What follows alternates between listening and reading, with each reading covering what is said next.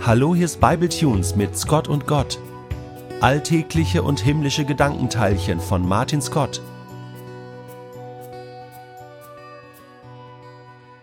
Meinen Freund Holger kenne ich schon lange. Aber neulich erst sitzen wir mal wieder zusammen.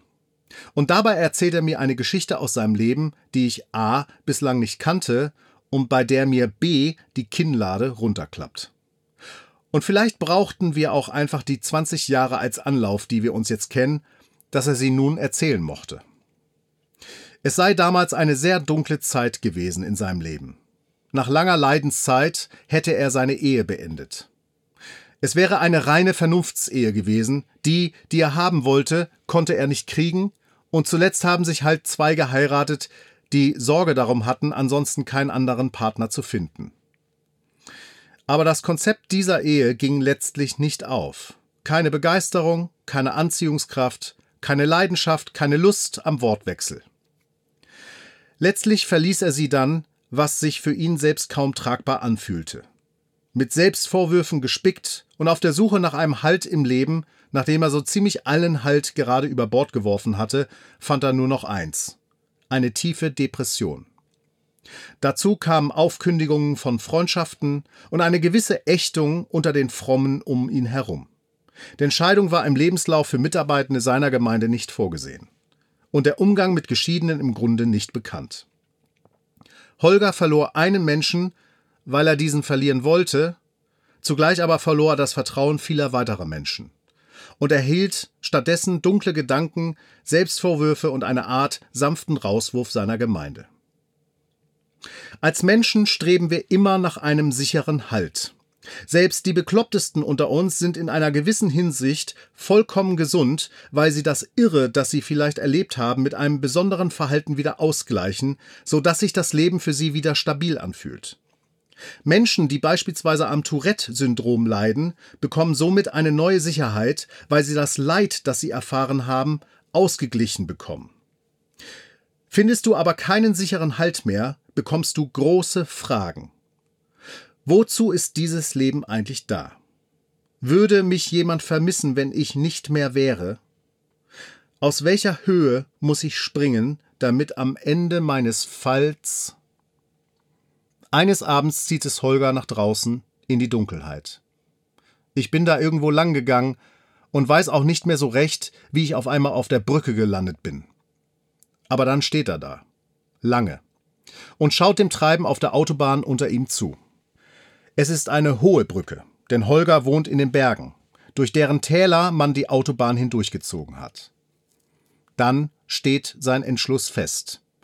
Die Höhe wird reichen. Heute geht er. Aber wie er auf dem Geländer steht und schon am Runterzählen ist, hört er auf einmal eine Stimme. Ich habe dich nicht gerufen. Was sich wie ein Mystery-Streifen anhört, ist in Wirklichkeit ein heiliger Augenblick. Für mich war in diesem Augenblick klar, dass Gott mir sagt, dass ich im Leben bleiben soll, dass ich noch nicht gehen soll dass ich vom Geländer wieder runterklettern soll, dass ich eine weitere Lebensperspektive habe, auch wenn sich an meiner Lebenslage im selben Augenblick erst einmal nichts verändert hatte. Auch wenn ich heute manchmal mit bestimmten Bibelstellen Schwierigkeiten habe oder längst nicht auf jede Frage eine Antwort habe, du wirst verstehen, es gab da gewissermaßen eine zweite Geburt von mir. Dass ich Gott in dieser Art und Weise erleben konnte, darauf werde ich im Zweifelsfall, im wahrsten Sinne des Wortes, immer wieder zurückgeworfen. Es war noch ein langer Weg für Holger.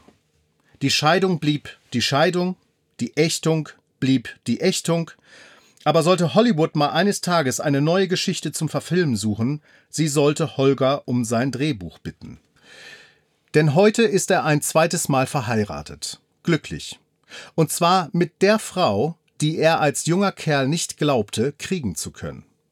Denn die heiratete eines Tages auch einen anderen und wurde dort auch nicht glücklich, so dass sie wieder frei wurde. Aber das ist eine andere Geschichte.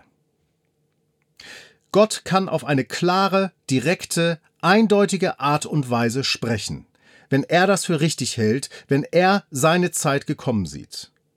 Und während ich Holger so zuhörte, verstand ich meine Aufgabe darin, das zu möglichst jedem Zeitpunkt zu glauben, aber mich gleichzeitig davor zu bewahren, Gott vorzuschreiben, wann das zu sein und wie das auszusehen hätte.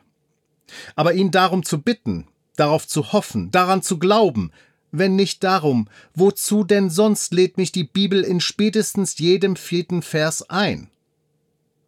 Holger, der einen anderen Namen hat als Holger, weiß davon, dass ich hier von ihm erzähle. Er geht mit seiner Geschichte nicht hausieren, aber er lässt sie dir heute gerne weitersagen. Aus einem einzigen Grund.